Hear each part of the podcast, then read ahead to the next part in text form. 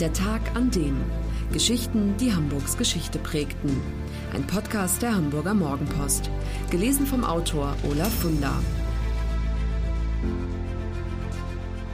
Der 30. Dezember 1911. Der Tag, an dem die Nivea-Creme auf den Markt kam. Jeder kennt sie, die blaue Aluminiumdose mit dem weißen Schriftzug. Unsere Großeltern haben sie noch in Apotheken gekauft, und die Enkelin findet sie heute in jedem Supermarkt weltweit. Die Rede ist von der Nivea-Creme. Sie ist die berühmteste Hautcreme aller Zeiten und die erste industriell hergestellte außerdem. Am 30. Dezember 1911 kam sie in Hamburg auf den Markt. Salben wurden bis dahin von Apothekern und Drogisten angerührt. Dafür hatte jeder sein eigenes Rezept. Und wirklich gut waren die Cremes alle nicht. Denn entweder bestanden sie aus pflanzlichen oder tierischen Fetten und verdarben schnell, oder sie wurden auf Mineralölbasis produziert und versorgten die Haut nicht genügend mit Feuchtigkeit. Schon lange hatte Oskar Troplowitz, der Chef der Hamburger Firma Bayersdorf, über ein ganz neues Produkt nachgedacht. Seine Idee war es, Wasser und Öl zu einer stabilen Emulsion zu vereinigen. Fett und Feuchtigkeit zusammen, das wäre die perfekte Basis für eine Hautcreme. Der Haken, es gab damals chemisch noch keinen Weg, Wasser und Fett zu vereinigen. Das änderte sich erst, als der Chemiker Dr. Isaac Liefschütz eine bahnbrechende Erfindung machte, das Eucerit. Mit Hilfe dieses Emulgators war das Unmögliche plötzlich möglich. Nix nivis ist Latein und heißt so viel wie Schnee. Weil auch die Creme, die im Dezember 1911 auf den Markt kam, so weiß wie Schnee war, taufte Bayersdorf sie auf den Namen Nivea. Die Käufer waren begeistert, stellte das Produkt doch jede bislang bekannte Kosmetik in den Schatten. Nivea ließ sich angenehm auf der Haut verteilen und bot ihr Schutz vor Wind, Kälte und Sonne. Dann war da auch noch dieser Duft, eine Komposition aus Bergamott, Orange, Lavendel, Rose, Flieder und Maiglöckchen. Er betörte schon damals die Frauen und auch die Männer fanden Gefallen daran. Die Geschichte des Unternehmens Bayersdorf hatte rund 30 Jahre zuvor begonnen, und zwar im Schatten des Michel. Der 1836 in Neuruppin geborene Paul Karl Bayersdorf kaufte dort 1880 eine Apotheke an der Mühlenstraße, heute Gersteckerstraße. Wirtschaftlich war dies zunächst ein großer Fehler, denn der Laden lief nicht gut. Schon der Vorbesitzer hatte Schwierigkeiten gehabt, sich über Wasser zu halten. Das Haus befand sich in einer kleine Leute Gegend. Laufkundschaft gab es dort kaum.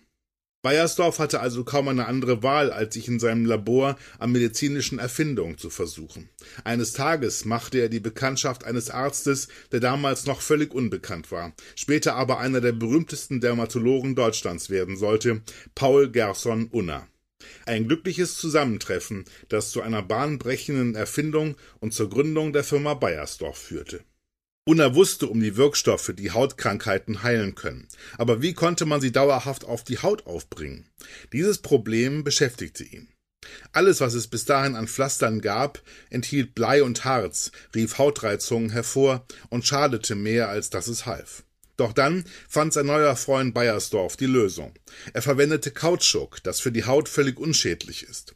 Indem er die Unterlage aus Mull mit Gutapercha bestrich, wurde sie undurchlässig für Hautfeuchtigkeit, was die Wirksamkeit zusätzlich erhöhte.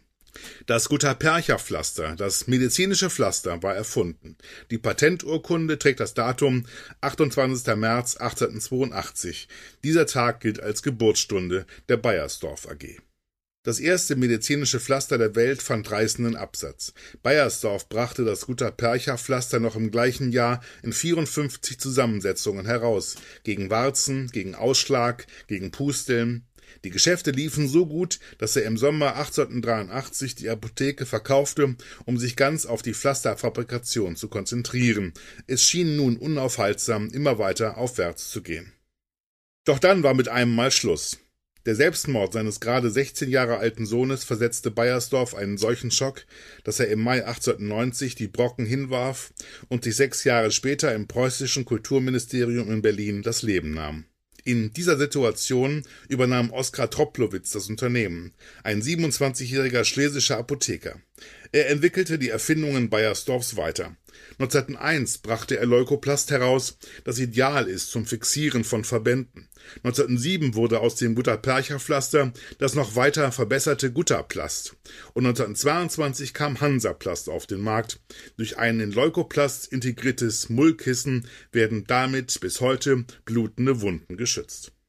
Neben der Nivea-Creme entwickelte Troplowitz auch den Labello Lippenstift und die ersten Klebebänder, die Vorläufer des Tesafilms, der dann 1936 auf den Markt kam.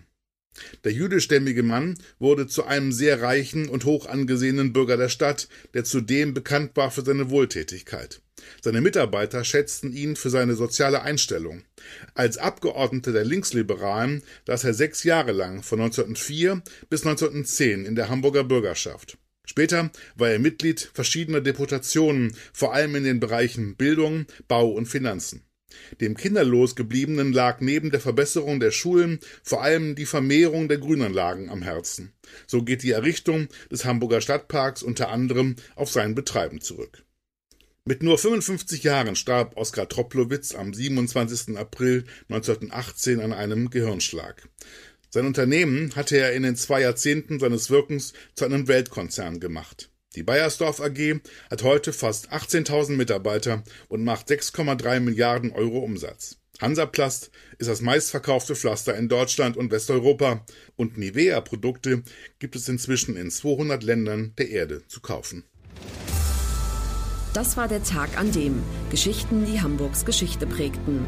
Eine neue Folge lesen Sie jeden Sonnabend in Ihrer Mopo und hören wöchentlich einen neuen Podcast. Noch mehr Historisches aus Hamburg, wie zum Beispiel das Buch zu dieser Serie oder die Magazine Unser Hamburg, finden Sie auch online in unserem Mopo-Shop unter www.mopo-shop.de.